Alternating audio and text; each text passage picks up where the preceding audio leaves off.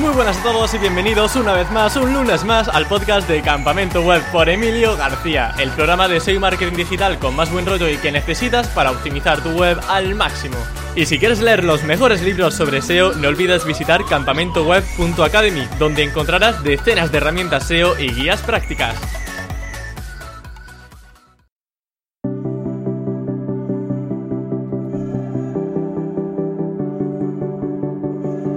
Es indudable que YouTube está marcando un antes y un después en esta era de la información, y es que destacar con tus vídeos en esta plataforma puede ayudarte a lanzar y desarrollar miles de ideas.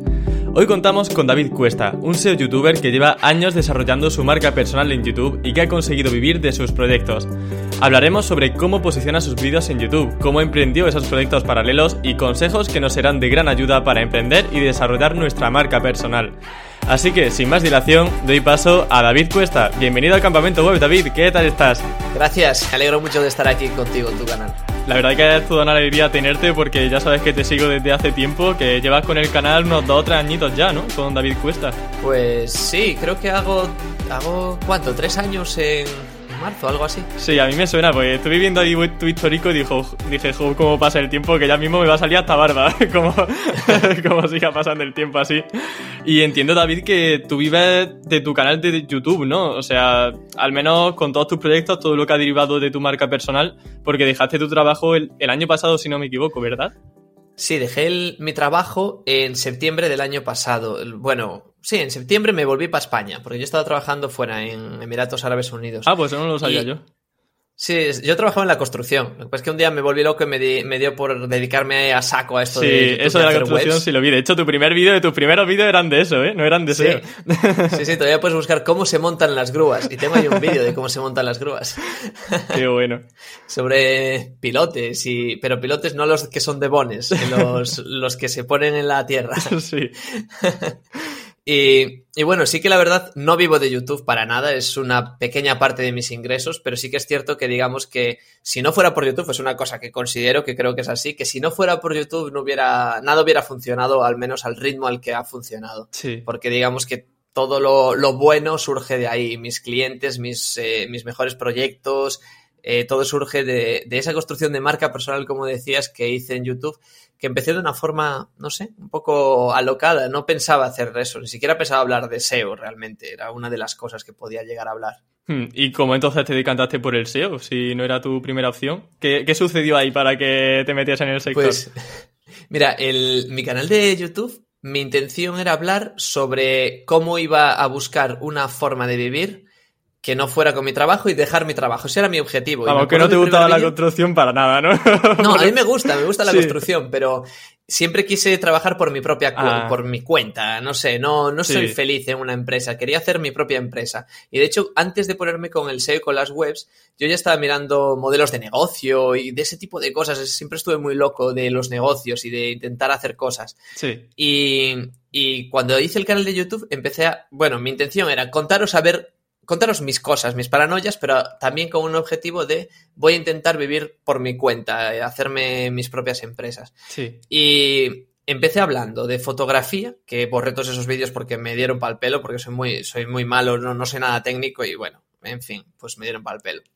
Cosas que pasan en YouTube. Eh, también hablé de inversión, hablé de construcción y hablé también de SEO, porque eran un poco las cosas que yo tocaba, mi propio trabajo que ya tenía, invertir, hacer fotos, que era mi hobby, lo sigue siendo de vez en cuando, y, y el tema de, bueno, ya lo dije, el tema de la inversión y el tema de hacer webs y el SEO. Pero claro, nada me funcionó en YouTube. Bueno, lo de las grúas, el vídeo ese tuvo unas cuantas visitas y tal, pero ya era mi trabajo, a mí no me interesaba.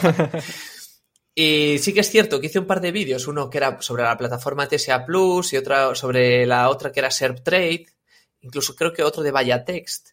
Y me funcionaron muy bien. Empezó a llegar gente que le interesaba el SEO, las webs, WordPress, tal. Y entonces se me dio por hacer un tutorial de cómo hacer un TSA. Y eso ya fue la explosión. Entonces, como todo el mundo que entró a mi canal pasé de tener menos de 100 suscriptores a tener 1500, una cosa así. Fue casi instantáneo. Y todos los nuevos les interesaba el SEO, los TSAs, las páginas web, afiliación, monetización. Entonces dije, joder, bueno, pues vamos a hablar un poco más de esto, que además a mí es algo que me interesa. Y ya al final llegó el punto en el que ya, ya dejé de hablar de todo lo demás y dije, bueno, pues mira, me voy a centrar solo en esto y, vamos a ver, porque además a mí me gusta mucho, ¿eh? llevo haciendo webs mucho tiempo y siempre me ha gustado. Eh, digamos que ha superado tu expectativa o te esperaba más cosillas dejando tu trabajo. Eh, me, ha, ha, superado y me ha superado. Esto es una, es una locura. Me acuerdo que solo en el plazo que me di, yo me había dado 10 años y en menos de dos años ya estaba dejando mi trabajo. Qué bueno. Eh, un año y medio, menos de año y medio.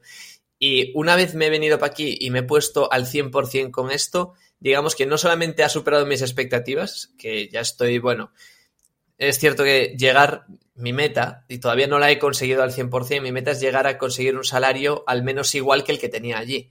Lo que pasa es que allí cobraba una auténtica barbaridad, que es que eh, tenía un buen puesto en una, una constructora internacional, en una obra muy grande y, y, joder, pues ahora lo miro y digo, Dios mío, se cobraba una pasta. Hay que trabajar mucho para conseguir eso. Pero más, más o menos ya lo tengo casi ahí, estoy casi ahí a punto ¿Se puede saber cifra aproximada? a lo mejor son 20.000 euros al mes o algo así, no sé. No, a ver, eh, pues que de verdad te tengo que decir el, No, a ver, si quieres, mira, te dejo una horquilla si quieres, si te resulta más sencillo o si, no sé, lo que tú quieras. David, cálculos, porque era en... Era en... en eh, eh, joder, en dirhams, eh, ¿cómo era? A ver, el tema es que el salario no era, no era para tanto, ¿vale? El salario eran eh, casi 4.000 euros al mes. Lim Pero ¿qué pasa? Eran limpios porque no se pagan impuestos. Claro. Ah, aquí tampoco el autónomo, aquí no pagamos impuestos. ¿eh? no, que va. Y además eh, no, no tenías que pagar absolutamente nada. Te pagaban el piso, el coche, los viajes. Ah, te pagaban eh, todo. Absolutamente todo. En un país que es tan caro que realmente el coste, que es lo que yo intento igualar, es decir, esos 4.000 euros al mes ya los he conseguido. Es hmm. decir, estoy bastante contento. Igual es, no me gusta hablar de esto, no me gusta dar cifras. ¿eh? Ahora vendrá la gente a decirme que pongan datos y enseñen mi extracto bancario. nada, nada, hombre. Ya es suficiente que, estás dando aquí y te están mojando, sí, sí. Y, joder, me, me, me, haces unas preguntas. Pero sí es cierto que el coste no lo he llegado a cumplir, porque yo era, el, el departamento que yo llevaba en la obra era Cost Control. Y, claro, yo era de las pocas personas que sabía el coste de todos los empleados. No solamente lo que cobraban, sino lo que costaban los empleados. Entonces yo sabía el coste mío. Yo sabía cuánto costaba mi piso, mi coche, mi seguro, mi seguro de eh, médico, eh, las, todos los test eh, médicos que te tenían que hacer. Todo, todo el coste que había lo tenía yo apuntado. Y mi coste mensual era mucho más que eso. Entonces, eso es, todavía no lo he conseguido y es mi objetivo a corto plazo. Que, y establecerme ahí. Quiero llegar ahí a un punto en el que diga, a ver, tampoco quiero más. Está con esto. No hace falta crecer más. Porque ahora mismo era lo que te decía. Ahora me ha superado. No es que. Es decir, me ha superado las expectativas. Y además las expectativas me han superado. Estoy trabajando que es que no me lo creo. Yo antes trabajaba en la obra muchísimo, llegaba a casa y dedicaba dos o tres horas al día a seguir trabajando. Pero es que ahora estoy que trabajo desde, desde las 10 de la mañana, hasta, bueno, 10, eh, ojalá, desde las 11 o 12, porque me despierto muy tarde, hasta las 2 o 3 de la mañana, hago un par de descansos y podría seguir trabajando. Tengo más trabajo que en la obra, que es una, es una auténtica locura. Y, es que no paro y hay más cosas que hacer siempre, y más cursos, y más vídeos, y más colaboraciones, y más webs, y más clientes, y no, no para de entrar por todos los lados y encima la cabeza no para. Siempre tenemos ideas y cosas y, y, las quieres hacer y luego no te da la vida y, más socios y, y, es como que de momento me, me, está superando. Y eso que yo soy una persona muy enérgica que siempre estoy a mil por hora, pues ahora mismo estoy en un momento en el que tengo que decir que no a las cosas, decir a la gente más de lo que estoy, de lo que me parece un precio justo y a lo mejor le tengo que dar un precio mucho más alto porque necesito que o me pague mucho o lo, o lo rechace porque no puedo dedicarme a todo. Claro. Entonces, de momento, ahora mismo estoy en un punto súper estresado de la vida, pero tengo planes, tengo planes. Sí, eso está bien. Y hombre, que son buenas noticias al final, tener esos objetivos en la vida, que, te, que vayan sucediendo cosas, que yo siempre digo que es mucho más gratificante no estar saturado de, trabajo a estar tumbado en el sofá viendo la tele, la verdad. Hombre, hombre. Sí, sin duda alguna.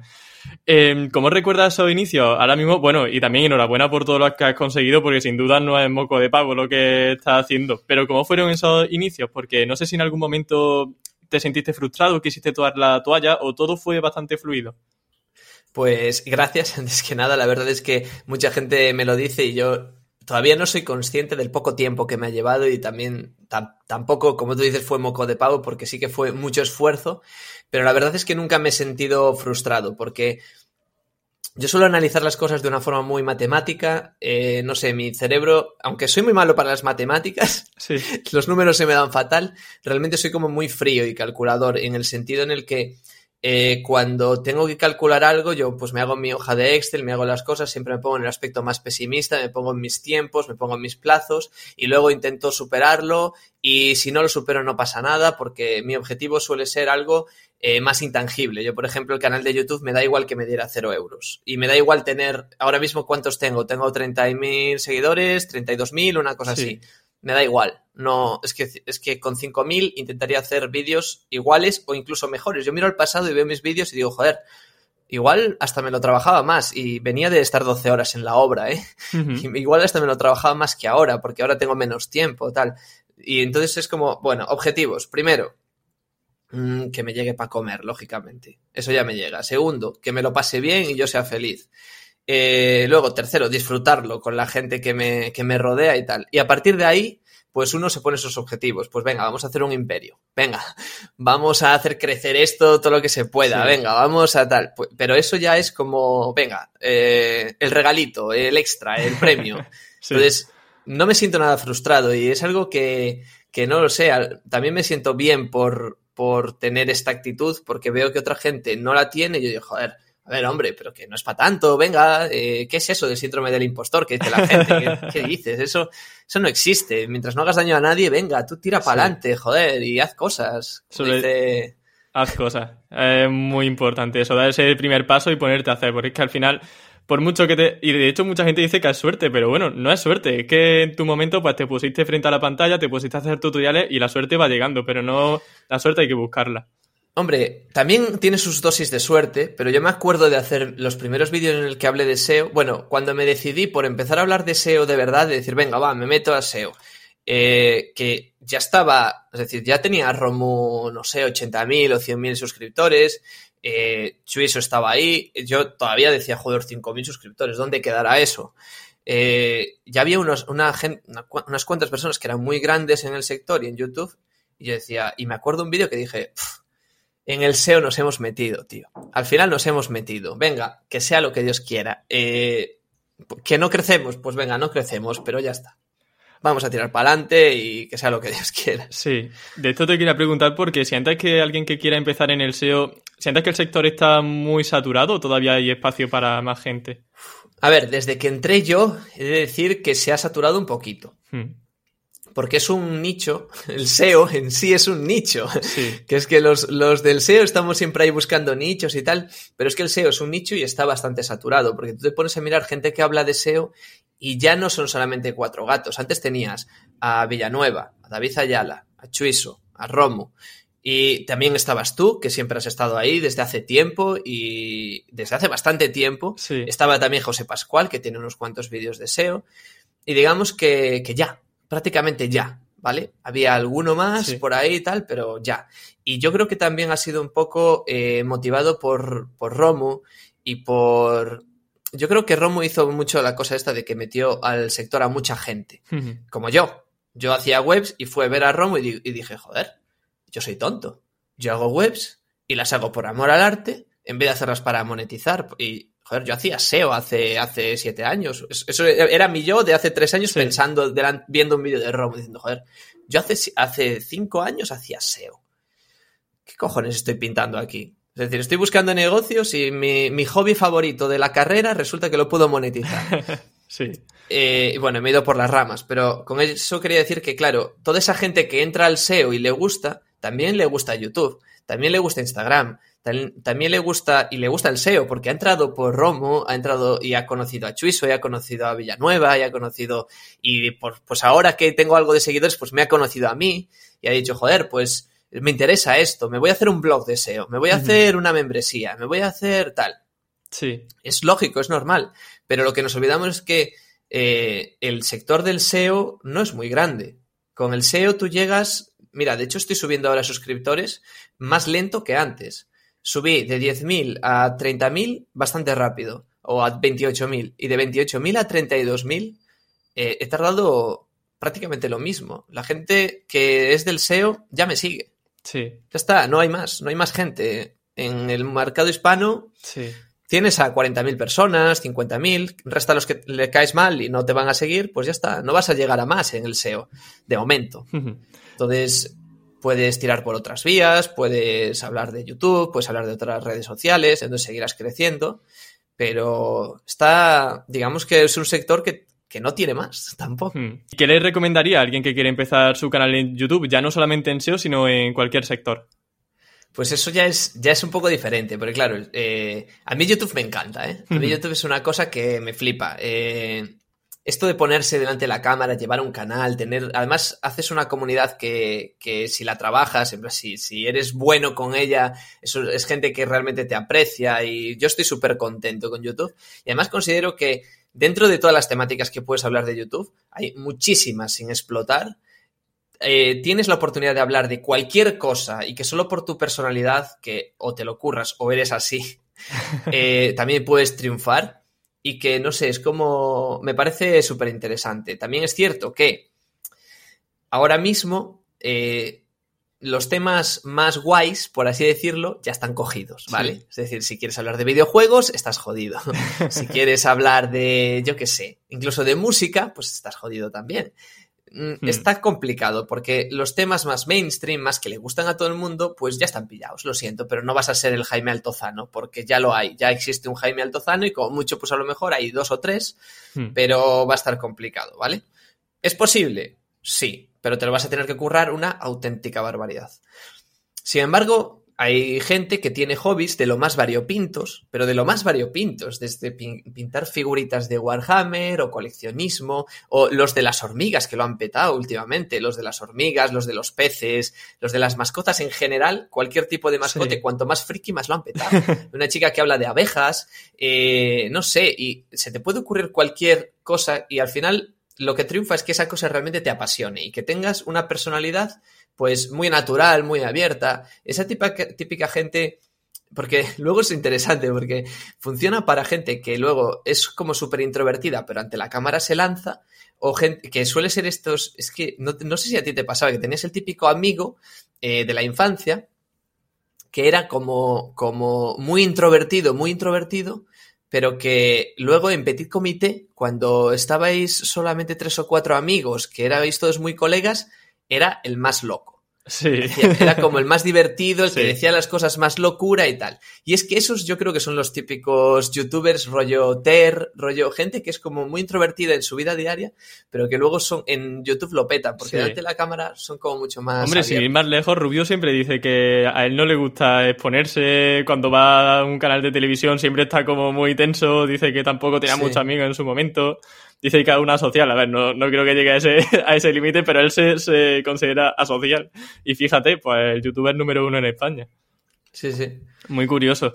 Eh, imagino también que una parte importante es tener una, una idea al menos de un modelo de negocio, ¿no? Detrás de la marca personal. Porque yo, por ejemplo, cometí el error de lanzar campamentos web porque sí. Yo lo hice porque tenía ganas de hacer un podcast y, bueno, tenía ganas de hacer un blog, luego lo convertí en podcast, pero sin visión de negocio. Y no ha sido hasta este año que estoy empezando a trabajar lo que será una academia y tal para poder rentabilizar este tiempo y que realmente pues pueda dedicarle mucho más, mucho más tiempo a campamento web. En tu caso, cuando empezaste tu canal de David Cuesta, ¿tenías ya un modelo de negocio pensado o surgió todo sobre la marcha también? Surgió, surgió sobre la marcha. Eres de mi club, ¿no? Entonces. Pero, por un lado, no me arrepiento para nada de haber hecho una marca personal, todo lo contrario. Sí. Estoy muy contento de tener mi marca personal, que también la combino con el tema Chorri en algunas, eh, en algunas eh, redes sociales, como puede ser Twitch o, o Instagram.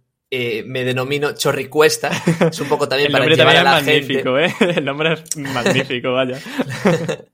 Lo de Chorri ha salido también muy bien. Pero y- yo te puedo decir que tengo por un lado como si fuera la marca Chorri, por otro lado la, la marca David Cuesta, que es marca personal. Sí. Y también puedo ver que hay pros y contras de, en ambas. En una, al ser menos personal, también puedes tener a más gente, puedes tener a socios, puedes tener a profesores, puedes tener, y están todos bajo tu marca. Y da igual que tú faltes Tú, aunque no estés ahí, siempre, siempre puede haber alguien que, que lleve esa marca o que lleve lo que tú tengas.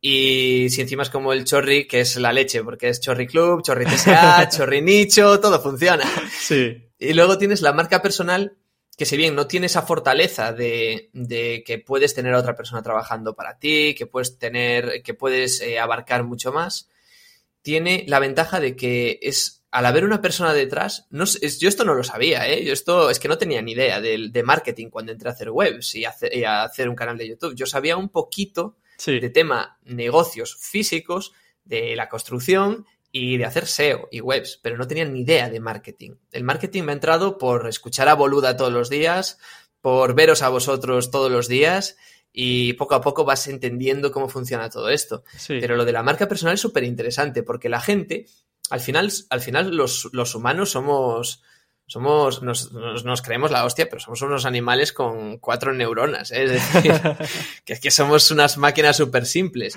Entonces, queremos a otras personas. No nos sirve que, no nos sirve una marca, no nos sirve, sí que nos sirve, pero hasta que no personalizamos una marca y le damos un valor, no hay nada como una persona. Vale. Cuando una persona te enseña la cara, esto es algo que en YouTube es increíble, es decir, la diferencia entre enseñar y no enseñar la cara en tu vídeo es, eh, no sé, es brutal. Es que no sé decirte un porcentaje, pero es brutal. Tú puedes crecer a un ritmo totalmente diferente si enseñas la cara. Y es porque al final las, las personas buscamos a otra persona. Buscamos ojos, buscamos una cara que nos sonría cuando sonreímos, que, que, si nos reímos también se ría con nosotros. Y es lo que, es lo que funciona. Entonces sí. vas a crecer más rápido, vas a ofrecer más confianza, eh, va a ser todo mucho más fluido si eres una marca personal. Qué bueno. De ahí el interés, ¿no? De muchas marcas que quizá, pues eso, no son personas, pero quieren humanizar esa marca para que, para que conecte emocionalmente mucho más con, con, la gente. Vale, ahora vamos a ir a una parte un poco más técnica, un poco más SEO, porque está, ha sido muy interesante conocer tu historia, tu faceta personal, pero también queremos saber cosas accionables, o sea, cómo ha sido ese recorrido y qué podemos aplicar en nuestros canales. Me gustaría conocer en primer lugar cuál es ese proceso para preparar tus vídeos y cuánto tarda en ello. Me refiero con esto al guion, a la grabación, la edición, promoción, todo lo que tenga en cuenta en esa secuencia de, de pasos, que no serán pocos, imagino. Bueno, no te creas que son muchos. ¿eh? Uh -huh. eh, yo empecé haciendo vídeos eh, que tenía, es decir, me hice una pequeña lista de vídeos que yo quería hacer y empecé a grabarlos. Los hacía, me hacía un pequeño guion para saber un poco, también investigaba un poquitín y lo tenía claro y una vez lo tenía claro, pues me ponía con la pizarra, con la pantalla a hacerlo. Sí. Algunos vídeos que eran más tutoriales eh, he llegado a tardar días y días grabando y tener horas en, en, el ordenador, en el disco duro ahí a tope para poder hacer el vídeo. Cosas como el primer Chorri TSA me llevó una semana entera de grabación. Pero con el tiempo lo he ido sofisticando un poco. Entonces, en, este, en mi canal de, de YouTube, realmente ya no hago guiones, ya no tengo ningún guion. Como mucho tengo, a lo mejor me apunto, primero voy a hablar de esto, luego de esto y luego de esto, uh -huh. pero ya no, va, ya no va con guion. Directamente solamente hablo de cosas que sé hacer muy bien y también entiendo que si lo hago mal, hago otra toma. Y no, es decir, me estoy equivocando, vale, aunque sea borro la web y la vuelvo a cargar, lo vuelvo a hacer. Uh -huh. y, y, así de momento estoy haciendo. Luego edito con, con Premiere, que es, es, un software de Adobe que me siento bastante cómodo con él. No utilizo eh, After Effects, aunque para alguna intro sí que la he utilizado aparte y tal. Y después, sin más, es decir, ya está, con la propia, con el propio Premiere hago toda la edición. Sí que es cierto que algunas imágenes que meto y tal las, las edito con GIMP, que es como un Photoshop eh, open source. Y, y ya está. Ahora mismo me estoy grabando con Streamlabs OBS cuando grabo la pantalla y todo eso. Y si no, me grabo con la, con la cámara, con una reflex que tengo de, de hace años. Uh -huh. Y con eso voy, voy tirando. Y luego cuando lo subo a YouTube, sí que, sí que hago unos pequeños pasos SEO. Que algunos no tengo demostrado que funcionen, otros sí que está demostradísimo que funcionan, pero básicamente es un poco un todo, ¿vale? Es un todo. Es, sí. Vamos a utilizar la palabra clave principal. Para buscar la palabra clave principal tenemos que ver primero cuál vamos a utilizar. ¿Vale? Es decir, tú entras a YouTube y buscas y ves a ver por cuál quieres competir. A lo mejor ves que para, para estudio de palabras clave salir de primero va a ser súper complicado, pero puedes, puedes salir por Keyword Research Facilísimo. Bueno, pues a lo mejor este vídeo lo voy a enfocar a Keyword Research. Venga, ya tienes decidida la palabra clave. Entonces ahora vamos a llamar con esa palabra clave al, al archivo del vídeo. Esa palabra clave la va a contener el título, la va a contener la primera fila de la, de la descripción, también lo va a contener los tags y también lo va a contener en la miniatura, en algún sitio, o una palabra similar que sea del campo semántico de la palabra principal. ¿Vale? Eso es el SEO básico. Sí. Y también lo tienes que decir tú en el vídeo. ¿eh? En el vídeo también lo dices que Google te pilla lo que vas diciendo. Eh, luego tienes que hacer eh, llamada, es decir, llamada a la acción, o como se dice, CTR, aumento de CTR, perdón, que es básicamente la miniatura tiene que llevar trabajo, ¿vale? Ahora mismo estoy haciendo otra estrategia que si quieres te la puedo contar, que es en esta última serie de, de- del curso de WordPress que estoy haciendo. Pero en un vídeo suelto, pues tú haces una miniatura y te la tienes que trabajar lo máximo posible para que destaque respecto a las demás. Entonces, Sí. bueno, respecto a las demás y por ella misma. Entonces, imprescindible que haya una cara. Si no puedes poner una cara, tienes que poner un emoji. Imprescindible que sea de un color distinto a sus competidoras. Eh, a veces, yo no lo suelo hacer porque ya me, me parece pasarse, pero poner una flechita, poner un circulito donde no conviene, Sí. ese tipo de cosas aumenta mucho el CTR mirar con los ojos hacia donde está el texto para que la gente vaya al texto a clicarlo. Luego en el texto suelo poner uno o dos emojis, que los cojo de getemoji.com, que se copian y se pegan y listo. Antes de copiar y pegarlos, puedes ir a YouTube y buscarlo a ver si hay vídeos que lo tengan en el título y se vea, porque a veces pones el emoji y no se ve porque no lo acepta YouTube. Y, y después evitar poner enlaces dentro de la caja de comentario, de descripción del vídeo, siempre que se pueda, no poner enlaces externos. Y sí que ve ahora, está funcionando muy bien el tema de poner, pues, eh, introducción del 00 al minuto tal. y Ir a- Los minutajes, es- ¿no?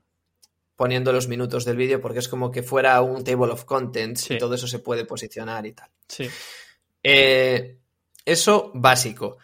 Y ahora la estrategia que estoy haciendo, que bueno, sé que, sé que muchos lo intentarán ahora copiar, pero bueno, no pasa nada. A mí me gusta contar mis, mis truquitos. Así me gusta, así me gusta.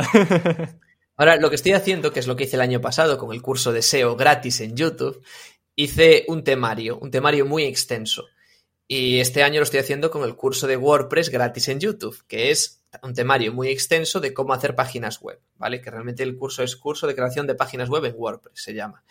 Y es un, no sé si voy a hacer unos 20 capítulos más o menos, voy por el capítulo 13 o 14. Y lo que es es, tú haces un, una serie de vídeos de los cuales todos van a formar parte de una lista de reproducción. Entonces, todos van a responder a que si alguien entra a uno de ellos, quiera ver el resto, porque siempre estás diciendo que esto es un curso, estás en la lección número tal, en el siguiente capítulo vamos a ver no sé qué, todo forma parte del, del curso. Pero cada uno de ellos es importante que funcione por él mismo. Esa es la estrategia que yo sigo. Entonces, este vídeo, eh, por ejemplo, mm, ¿qué tema usar? ¿O cuáles son los mejores temas de WordPress? Creo que se llama ese, ese capítulo. Pues es un vídeo que funciona por sí mismo. Si alguien está buscando tema, busca en YouTube ¿qué tem mejores temas de WordPress y le puede salir ese vídeo y no hay la mitad en otro vídeo y la otra mitad en otro. No, con ese vídeo te sirve. No necesitas verte todo el curso. Ese vídeo ya es único para ti. Pero además te va a animar a que veas otros capítulos. De esta forma me ha funcionado muy bien el año pasado y este año parece que está funcionando también poco a poco, pero bien.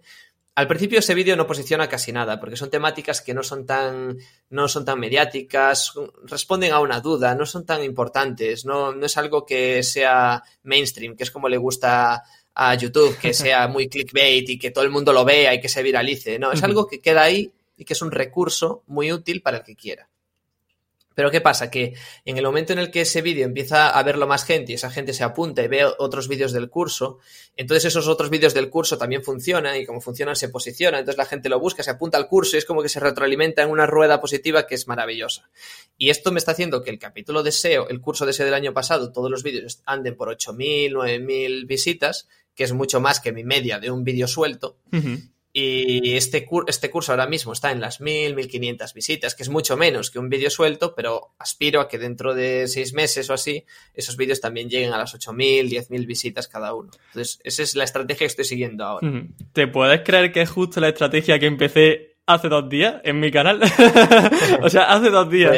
Es un curso de contenido SEO y es justo lo que dice. O sea, yo ya tengo un Word donde tengo puesto cómo, cuál va a ser el nombre de la playlist, que será, seguramente creo que va a abarcar la keyword era estrategias de contenido SEO, cómo planificar un contenido, una, bueno, cómo hacer una estrategia de contenidos, ¿no? Entonces va a ser la playlist y luego dentro de esa playlist pues pondré un vídeo que, que ya está subido de cómo encontrar palabras clave gratis, em, cómo hacer SEO con SEO by Yoast. Entonces va a ser, cada vídeo, como bien dice, va a tener su única función y va a posicionar para una keyword y va a estar dentro englobado en una playlist. Y obviamente, pues eso se va retroalimentando diciendo, mira la siguiente clase, mira la anterior clase. O sea, lo de una estrategia increíble. por, eso, sí, por eso no he dicho la chorri estrategia. No, a ver. Eh, cualquiera con dos dedos de frente creo que se le podría haber ocurrido y no es nada especial, ¿sabes? Es la estrategia que estoy haciendo yo y que seguro que han hecho mil personas antes que yo y seguirán haciendo mil personas después, ¿sabes? Que tampoco... Pero que creo que, que funciona porque me funcionó y que creo que seguirá funcionando de momento. El tema de curso, al final, yo también lo pensé porque mucha gente, por ejemplo, cuando quiere, nosotros al menos que trabajamos en el ámbito formativo, la gente que quiere formarse sobre algo, ¿qué busca en Google? Pues busca cursos, busca másteres, busca una formación aunque no sea arreglada, que tenga un orden, que, le vayan guiando. Y oh, pues nosotros en lugar de hacer un canal con vídeos sueltos que no están interconectados entre ellos, pues hagamos vídeos que estén interconectados, vamos a conseguir visitas que se vayan apoyando una entre otras con vídeos relacionados. Y bueno, yo creo que es un win-to-win magnífico para, YouTube. Sí, sí, sí. Eh, también el tema de miniaturas que decía, no sé si es justo lo que has comentado antes de los colores o si hay alguna cosilla diferente que aportar. Eh, yo, yo para las miniaturas hago bastantes cosas. Sí. Vamos a ver. Primero, texto. Que el texto contenga una palabra clave o variación. Porque Google lee, lee las imágenes. Aunque sea texto ahí raro, lo lee. Porque tiene una API súper buena. ¿Y esa API la em, usas para algo? Eh, se puede utilizar. Se puede, si tú buscas, eh, creo que es Google Cloud Images API Test. Algo Pero no la usas para nada concreto en SEO ni nada por el estilo, ¿no? No. Vale. A ver, se puede utilizar para. Porque realmente esto funciona para las páginas web también. Tú cuando pones una imagen, tienes que saber que Google la estudia. La estudia porque, por ejemplo, si hay un desnudo, la tiene que capar. No quiere que salgan desnudos indexados. Salvo, bueno, quiere que salgan, pero solamente en caso de que lo busques. Entonces, eh, como utiliza esa API, esa API ya es que es una brutalidad esa API. Esa API te, mira si utilizas gafas, de qué raza eres, eh, de el, tipo de peinado que llevas, barba, colores, todas las letras las lee, las pone con párrafo. Eh, bueno, es una auténtica locura, ¿vale? Te detecta marcas, te detecta mil cosas, e incluso sorpresa, ira, eh, las expresiones faciales. Una pasada. Entonces, partiendo de la idea de que Google va a analizar tu, miniatura para decidir a ver qué pasa con esa miniatura, entiendo que ese texto también lo va a sacar, porque lo saca la API, es uno de los campos JSON que saca. Entonces, tiene sentido, que, es esto, no lo tengo probado, pero oye, mm, me da igual, yo lo pongo, ¿sabes? Sí. Entonces, eh, entonces pongo el texto, pongo una, suelo poner una cara, ya eso depende, una cara así un poco más de sorpresa, una cara pensando, eso ya un poco como cuadre. Eh, luego, el color intento que sea diferente a mis competidores. Entonces voy a la búsqueda que, por la cual yo quiero salir de primero, veo que mis competidores son todos de color naranja, pues yo pongo color azul. Si todos son de color verde, o sea, un color verde y un rojo, pues venga, negro y amarillo. Entonces, intentar destacar. Sí que sigo utilizando la tontería del cuadro, que nos dijo Romu en sus primeros vídeos de YouTube, porque, no sé, me gusta, porque es, eh, pensé en otra cosa, como poner una etiqueta a un lado, poner, pero me gusta poder decir, mira, todos los vídeos que son azules es de páginas web, los vídeos rojos son de YouTube, los verdes son de un tema totalmente fuera de mi canal que me da por hablar. Claro, que haya una consistencia en colores, en imagen. Claro. Entonces me gusta porque yo mismo me, me, me administro bien y digo, ah, vale, este es de cuando hablé de Twitch, entonces por eso es eh, violeta. Ah, vale, este no tiene ningún marco por lo que es un vídeo patrocinado. Entonces yo me sé perfectamente y me, gusta administrarme así. Entonces lo sigo utilizando, aunque es más pequeñito el borde y tal. Luego añado también un, eh, un favicon, iba a decir, un emoji. Un emoji. Eh, independiente, puede ser una, una, una cara o puede ser otra cosa, porque la gente está muy familiarizada con los emojis y los ve los ves, es algo que tú lo ves ahí. Eh, no, digo en el título, digo en la miniatura, en una esquinita o por ahí. Luego, si hablo de WordPress, meto un logo de WordPress, a lo mejor. Si hablo de cPanel, meto un logo de cPanel. meto así alguna cosa, pero en general no, tampoco hago muchísimo clickbait ni nada. Luego, el nombre del archivo también lo llamo con la palabra clave. No sé si funciona, pero en alguna búsqueda sí que me ha salido una imagen en Google Images que tenía de palabra clave solamente en el título. No, no, esa palabra clave no la tenía en el vídeo, no la tenía en ningún sitio. Entonces yo deduje que el archivo tenía que poder ser algo del posicionamiento de, esa, de esa imagen. Funciona para SEO para imágenes normal, o sea, para YouTube yo entiendo que también puede ser un factor de ranking. Puede ser que no, ¿eh? pero bueno. Mira, la intuición nos dice que sí. Así que digamos que sí. Vale, eh, imagino, bueno, si tienen alguna cosilla más que comentar sobre miniatura o esto digamos que sería lo más relevante. Creo que eso es lo, es lo más típico, pero importantísimo, que salga una cara. Sí. Que salga una cara. Es decir, y si no puedes poner tu, propia cara, pones un emoji o la de o la cara de otra persona. Luego que te denuncie y ya está, pero tú pones otra cara. sí. Vale, genial. Y bueno, David, ¿cómo sabes de qué temas hablar? Porque imagino que tendrás tus truquillos para saber qué volumen de búsqueda tiene una palabra clave, herramientas de keyword research, espiar a la competencia, que yo se lo hago pues, mucho, te espío a ti. En YouTube. En YouTube no hago nada. No utilizo absolutamente ninguna oh. herramienta. Yo siempre hablo de lo que considero más importante para aquella persona que es mi público objetivo. Qué bueno. Yo no hago ningún estudio de palabras clave. Me da igual. Me da igual. Yo hago los vídeos que quiero yo como usuario. Y si de repente digo, ostra, que hay que hablar de esto porque sí, porque me apetece, lo hago. Me da igual que vaya a funcionar o que no. Me da igual. Y lo que pasa es que generalmente son vídeos que son de la temática y que son útiles porque me los han dicho, me los han recomendado, me los han pedido eh, o los he visto yo y digo, joder, pues sí, quiero hablar de esto, quiero hacer un curso sobre esto, voy a hacer todos estos capítulos. Sí que suelo hablar de cosas interesantes y que tienen su competencia y tal, pero no busco nada. Mira, pero esto es interesante porque muchas veces, y de hecho, joder, justamente mi planteamiento de la pregunta iba ya tirando a tema de herramientas, tema de piar a la competencia, que yo, por ejemplo, pues me meto en los canales, veo los vídeos más populares de la gente, pero, ostras, escucha a tu comunidad y mira qué necesita. Eso también es otra herramienta de, de estudio de palabras clave. Pues fíjate, tengo Hrefs, tengo keywordtool.io, eh, puedo hacer la búsqueda directamente en YouTube y ver a la competencia, no hago nada, nada, no. Ni Dinero perdido, Hrefs pagado para nada. no, lo utilizo para, para, otros canales. Tengo mi canal secundario de David Cuesta Obreca, que es una web que tenemos que, que hacemos, eh, bueno, vendemos, es una especie de, de constructora, ¿vale? Una especie de constructora. Y ahí sí que tenemos un canal que hablamos de construcción y ahí sí que he hecho alguna investigación para ver, porque ahí no tengo todo el tiempo del mundo y no hablo por gusto, sino por intentar crecer lo más rápido posible. Entonces, pues vamos a buscar qué busca la gente, qué le interesa y vamos a intentar hablar de eso. Pero en el SEO es como que lo que busca la gente y lo que quiere ya sé yo lo que quiere. Sí. Porque me dedico a ello, estoy todo el día en ello. Entonces ya sé yo lo que necesitan, que los escucho todos los días, que los tengo todos los días ahí mandando tickets de soporte, que, ya lo sé. Qué bueno, David. Y te quería preguntar también eh, si los directos son una parte importante dentro de tu estrategia en YouTube, porque haces muchos directos analizando webs de suscriptores. Pues la verdad que no lo es. No lo es. Yo no recomendaría a alguien que empieza centrarse ni en directos, ni en, ni en entrevistas, ni en sorteos. Ojo. Pero son cosas. Me han matado con lo de la entrevista, ¿eh, David? Directo al corazón. Funcionan, bastante mal. Funcionan bastante mal. Es decir, no tienen tanto engagement. Son vídeos que es como que a la gente no le da ganas de clicar, no le da ganas de ver, porque no saben que les van a responder una duda en concreto. Eh, y el directo pues no sabes si vas a estar mucho tiempo para conseguir algo productivo, eh, los sorteos se te va a llenar de gente de mierda que luego no va a querer absolutamente nada de ti más que, que le regales cosas. Ese esas tres tipos de cosas en YouTube no me gustan. Sí que es cierto que, por ejemplo, tu canal es brillante en cuanto a las, en cuanto a las entrevistas y cuando coges a una audiencia que sabe el valor que estás sacando, entonces te van a seguir y van a ver tus entrevistas. Por ejemplo, yo algunas de tus entrevistas las he visto varias veces porque me han parecido brutales y, sé que hay valor ahí.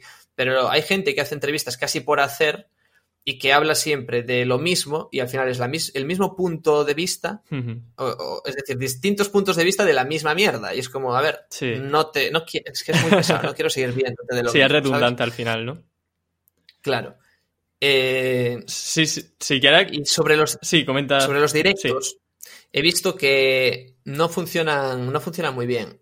Parece que sí, parece que sí, porque engaña, porque tú ves en las estadísticas, ves que has hecho un directo y ves un pico enorme.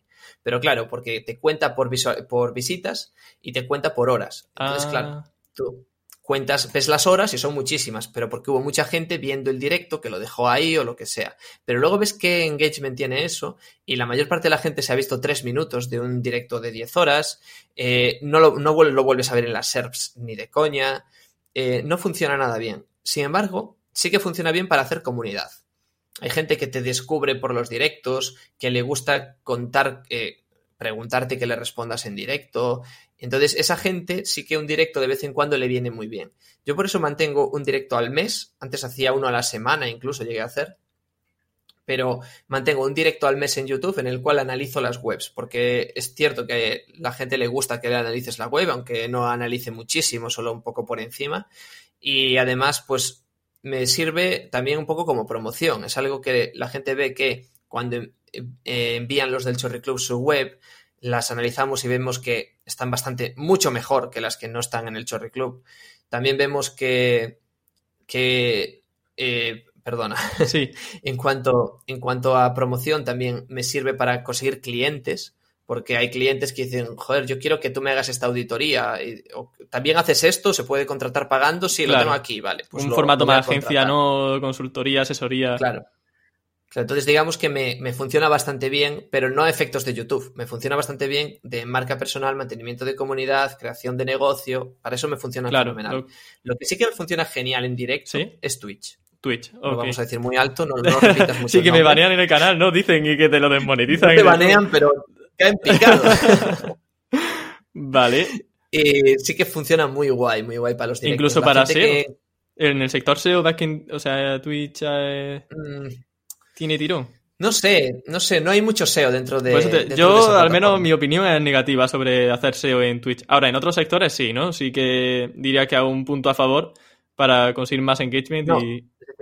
No se puede hacer SEO en Twitch, no existe, no hay, no hay un algoritmo. No, no, me refería a otra cosa, me refería a hacer eh, o sea, dentro de la temática SEO, aplicarlo dentro, o sea, bueno, hacer directos de SEO en Twitch, básicamente, para de forma clara. Es, lo que estoy haciendo, es lo que estoy haciendo, mi audiencia es eh, relativamente pequeña, pero bueno, estoy bastante cómodo y sí que es cierto que hacemos mucha web y hacemos mucha charla y me, me, me preguntan muchas cosas y tal, pero sí que está funcionando bastante bien el hablar de SEO en Twitch. Sí que hay gente. Vale, vale. Oye, pues mira. He visto buena acogida de parte de los developers, gente que hace webs, que está todo el día ahí con JavaScript, con PHP y cosas La parte quizá más fea, ¿no? Del SEO ahí, la pobrecillo. pues he, visto buena acogida de que me, han hecho rides, eh, gente muy, muy potente, me ha hecho rides y ha dicho, oye chicos, tenéis que mirar este porque os cuenta todo lo que a nosotros no nos explica en la carrera. Qué bueno. A ver. Qué guay, pues me mola que haya funcionado Twitch. Yo la verdad que, bueno, tenía una visión un poco más negativa sobre, sobre la aceptación ¿no? del sector SEO en Twitch y me alegro de que, de que sea positiva. Poco a poco. Sí, hay que ser de los pioneros. Eso, ¿eh? Sí, sí, sin duda alguna. Mm, has comentado una cosa muy interesante del tema de que las entrevistas no funcionan en YouTube y yo por intentar un poco dar mi, mi punto de vista sobre esto, te doy toda la razón, tío. Y además me alegro mucho de, que lo comentes porque yo empecé en YouTube eh, resumiendo la entrevista con alegría. Dije, venga, esto va a ser genial. ¿Y qué sucede? Que pasa lo mismo que tú has comentado. Los vídeos en los que salgo yo solo tienen una retención que se suele mantener en un 50%, quizás hasta mitad del vídeo, digamos, un 40% pero la entrevista tú ves como en los 10 primeros segundos la gente ya se va. Entonces, a lo mejor la entrevista en YouTube, pues se mantiene en los 10 segundos un 40% quizás, y en el podcast era alucinante la retención que tenían. O sea, la gente se pone los auriculares y te escuchan hasta el final, aunque estés una hora y media hablando. Y en YouTube no. Entonces estoy replanteándome si realmente esto es tan positivo, esto de verte la cara, que te vean todo en YouTube, porque tiene una contra importante. Es alucinante. Es alucinante, es alucinante. Sí, sí, sí. Y, porque es que es flipante, porque es que eh, yo sigo algunos podcasts y flipo con ver que las entrevistas son de los, podcast, los podcasts que más funcionan que, son los que tienen más, eh, más eh, escuchas y que funcionan muy bien porque, pues porque sí, no lo sé muy bien por qué, pero por ejemplo el de Value Investing FM, que es un podcast que me encanta, las entrevistas tú tienes, ves que tienen muchas más visualizaciones que las demás. Sí. joder, pero sí, pero si realmente es prácticamente lo mismo, es muy interesante y tal. Pues no, a la gente le gusta. Y sin embargo en YouTube ves algunos canales que también resuben todos sus podcasts y precisamente son las entrevistas las que menos tienen. Y dices, ¿pero por qué? No lo sé muy bien, no lo sé muy bien, pero es así. Yo creo que el tipo de formato que hay una, en la plata. Hay una cosa muy interesante, lo que pasa es que es mucho curro, ¿eh? que es lo que está haciendo eh, un youtuber llamado Jordi Wild. Ah. Que lo sigo. Espero que no vea este vídeo porque me parece que está, está siendo un poco cabrón. pero porque coge a, coge a gente que a lo mejor esa gente, tío, que, que, son gente muy potente y les tiene dos horas y media Sí, haciéndole entrevista. lo he visto. Pero los estruja hasta que los tíos deben de decir, tío, pero déjame en paz ya, ¿no? Sí, que tengo familia y niños a los que dar de comer. sí. Pero luego coge ese, ese vídeo de dos horas y media y te hace 80 cortes. Mm. ¿Sabes? Y cogió a, a Frank Cuesta y lo tuvo, eh, mi, mi tío, por cierto. Que tu tío es Frank Cuesta. No, es broma, es broma. Por estas cosas merece la pena YouTube. Ahora la gente verá mi careto. ¿Ves? Ya puedes hacer ahí un clip con clickbait a tope. El sobrino de, de Juan Cuesta, no, de Juan Cuesta, sí, ya. De Frank Cuesta. Gracias, David. Ya me- Nos Gracias, gracias. Y, y sí que es interesante cómo coge una, una entrevista súper larga Sí, y va haciendo cortes mm, y los, los maqueta bastante clickbait, como eh, me picaron no sé cuántas veces una cobra, no sé qué, tal. Y es como que todo el mundo quiere ver ese clip y ya por el clip pasan a la entrevista completa, ¿sabes? Sí. Es como lo que contábamos antes de, de hacer los, los capítulos, pero lo hace con una entrevista. sí. Eh, Hace la entrevista entera y luego empieza a sacar clips y claro, la gente ve un clip que está guay y se ve la entrevista completa. Hmm. Eso creo que es. Es la estrategia esa creo que se llama Nugget. eh, una estrategia que ya se lleva haciendo un tiempecillo en Estados Unidos y se usaba. Yo no la uso, pero porque es ya demasiado curro y porque realmente, como tampoco. Él, por ejemplo, es un formato de entrevista que, aunque es formativo, también tiene parte de entretenimiento. Entonces, creo que ahí se puede Sí. aplicar mucho más fácil, porque puede ir al clickbait mucho más fácil. Pero al final, alguien que quiera aprender SEO, pues si yo pongo, vamos a hablar de SEO para YouTube con David Cuesta, pues la gente se ve el vídeo completo. Es un poco más complicado de aplicar al SEO, pero sin duda alguna lo de los nuggets es un apunte bastante interesante. Yo lo veo trabajoso, pero creo que funcionaría. Sí. Imagínate hace un rato la pregunta esta de ¿cómo haces las miniaturas de YouTube? Pues, por ejemplo, puedes poner, eh, ¿sabes? Haces un vídeo Sí. que no dura más que dos minutos y es eh, la importancia de las caras en las miniaturas de YouTube. Ya. Y ya está. ¿sabes? De hecho, por ejemplo. Buah, ahora, que, ahora que me acuerdo, entrevisté a, mm, a una persona que trabaja en tema de influencers y en marca esfera. Y bueno, Alex eh, se llama, y Alejandro Rivas, y hice justamente eso, hice una estrategia nugget por ver qué tal iba. Y corté solamente la parte de la entrevista en la que hablaba de cuánto cobraban los influencers. ¿Y qué sucedió? Pues que salió hasta en el periódico esa parte del vídeo. Entonces, pues fue, yo cuando me vi, no sé, fue en uno deportivo, Mundo Deportivo, fíjate. Pues salió ahí dice, y en campamento web hablan de cuánto cobran los influencers. De hecho, ojo, porque vi ese. Lo- Me vi toda la entrevista porque vi esa, ese nugget. Sí. Oh. Sí. Madre mía, pues al final lo voy a acabar haciendo, ¿eh? Te he dicho hace dos segundos que lo veo un trabajerón, pero al final también Euge Oyer, por ejemplo, que yo lo sigo mucho para analizar su estrategia, lo hace también con su est- entrevista. Pero queda un Sí. poco feo, ¿no? Quizá el canal con tantos mini vídeos y el vídeo grande, o no. Ya, ahí por ese lado sí, por ese lado A mí es que me resultaría, Sí que- digo, joder, tengo 40 vídeos de dos minutos hablándome de cosas muy distintas. No sé, tengo que plantearlo, pero, Pero- oye, mm, interesante, porque sí es verdad que, fíjate, la vez que lo hice, al menos conseguí repercusión. Sí, señor. Pues, Pero sobre eso de, es importante tener bien ordenada la, la landing de tu canal, Sí. ¿vale? Hay mucha, muy poca gente que lo hace. Hay- ves canales grandes y ves que solamente tienen ahí los últimos vídeos. Ujú. Súper importante tener el vídeo cabecera y luego tener las listas importantes, los vídeos más importantes y hacer listas de vez en cuando para organizar el contenido y que si alguien entre sabe por, sabe por dónde tirar. Y luego si entra a vídeos ve que tienes ahí una de mierda increíble, pero la, lo que es la home, Sí, ordenadita. que esté todo bien presentado. Sí, señor. Eh, hablando un poco de estas métricas que decíamos de retención y todas esas cosas, ¿cuáles son las métricas que suelen analizar más dentro de YouTube Analytics? ¿El dinero? no, no, es, bro- es broma, es broma.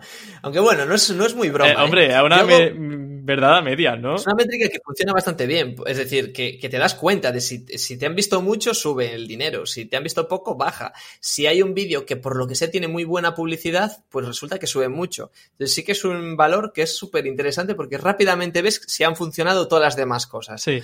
Pero aparte de eso, sí que suelo ver, eh, cuando subo un vídeo estoy pendiente en los siguientes días de qué tal funciona ese vídeo en concreto. Luego, en general, tampoco sigo mucho el canal, eh, directamente las estadísticas que vayan surgiendo. Pero cuando subo un vídeo me gusta ver si está funcionando mejor o peor que el resto.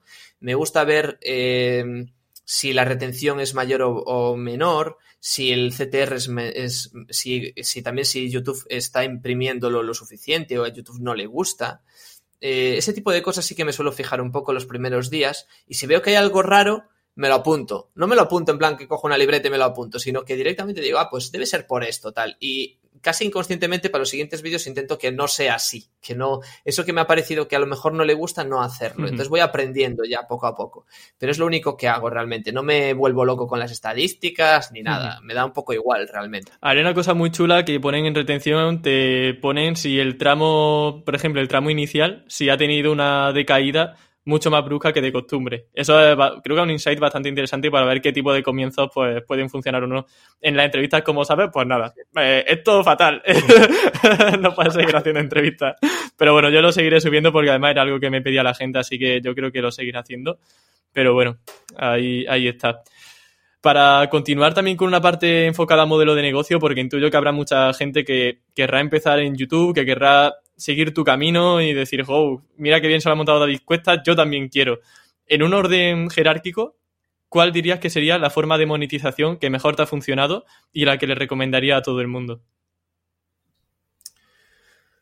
Ostras, ostras, ostras. Si no puedo hacer un title list como un, no sé, de mayor a menor, pues cuáles te han funcionado más, porque imagino que cada uno tendrá su ventaja y desventaja. Yo con la forma de negocio que más contento estoy actualmente es con la membresía del Chorri Club, ¿vale? Es mi negocio principal. Eh, hace unos meses, hace un mes y pico o dos meses suponía el 50% de mis ingresos mensuales más o menos. Ahora supone un poquito más, eh, pero porque por el otro lado he dejado de hacer bastante trabajo para intentar derivarlo a, hacer, a montar una agencia, ¿vale?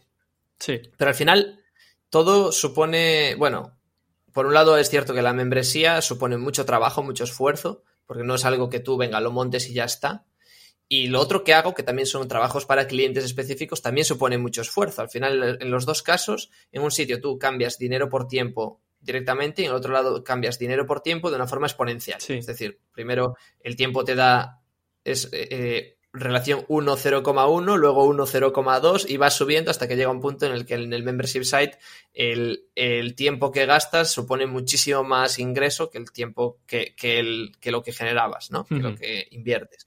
Pero básicamente al final lo que yo sí que veo súper importante es no depender de una plataforma externa.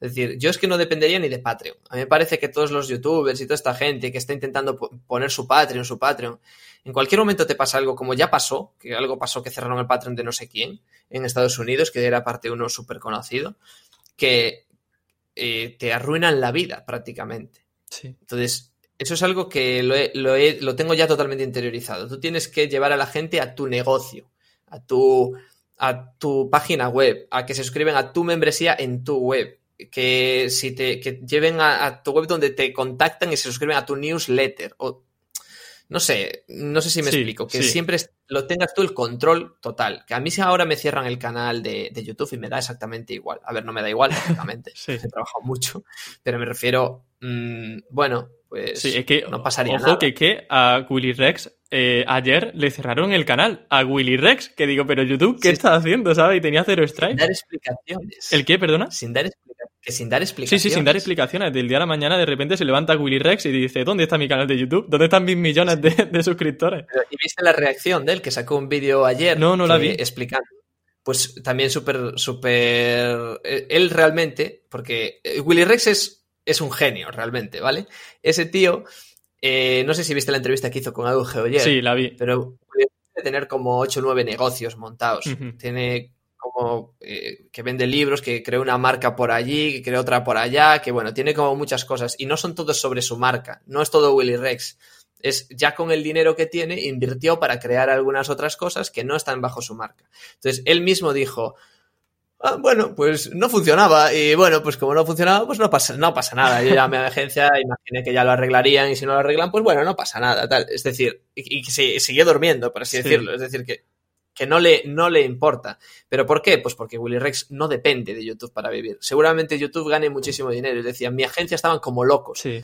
Era su agencia la que estaba como locos que cuando se cayó el canal, porque es su agencia de la que depende el dinero que él ingresa. Él realmente, él durmió tranquilo porque a él le da igual, él tiene muchas más fuentes de ingresos y si ahora mismo le cierran el canal, pues abre otro canal Sí. y volvería a tener lo que tiene, porque tiene una comunidad también, tiene bienes intangibles que no, que no son depender de un canal de YouTube o esas cosas. Sí, pues es súper interesante lo que dices también a modelo- eh, referente al modelo de negocio, que está muy bien esto de hacer SEO, está muy bien esto de querer ser youtuber, pero claro, siempre hay que ver ahí una forma de rentabilizar ese tiempo, que si no al final pues es tiempo un poco perdido. Y David, ha sido un verdadero placer tenerte en Campamento Web, ha sido genial poder, bueno, iba a desvirtualizarte, ¿no? Porque es que no nos podemos ver en persona, pero bueno, al menos verte en vídeo y bueno, ser un poco más humanos como comentábamos. Contémoslo como, contémoslo como desvirtualizado. vale, genial. Bueno, David, pues muchísimas gracias, lo dicho, por venir a Campamento Web. Ha sido un lujazo tenerte y sobre todo aprender de tu trayectoria, que vamos, me ha sorprendido, la verdad. Ha estado chulísimo y yo, vamos, estaría otra hora más, pero ya sabes que la retención es importante. Muchas gracias a ti, Emilio, por invitarme. La verdad que quería venir aquí, quería, quería pasar por aquí porque me parece que traes unas entrevistas de mucha calidad. Y digo, venga, pues yo también quiero. Y, y bueno, eso, que muchas gracias. Ha sido una entrevista fantástica. Yo también aprendo mucho de ti. De hecho, verás un hilo que he hecho en Twitter pensando en tu estrategia. oh, qué guay. Le estaré esperando. Y, y bueno, a seguir trabajando. Nos seguimos viendo por las redes. Eso es, te seguiremos, yo, yo te sigo de cerca, ya lo sabes, viendo ahí todos tus vídeos. Y te replicaré la estrategia y te copiaré todos los vídeos que tengas mejor posicionados. Como debe ser, como debe ser, claro que sí. Muchas gracias, David, un abrazo. Gracias a ti. Chao, un abrazo.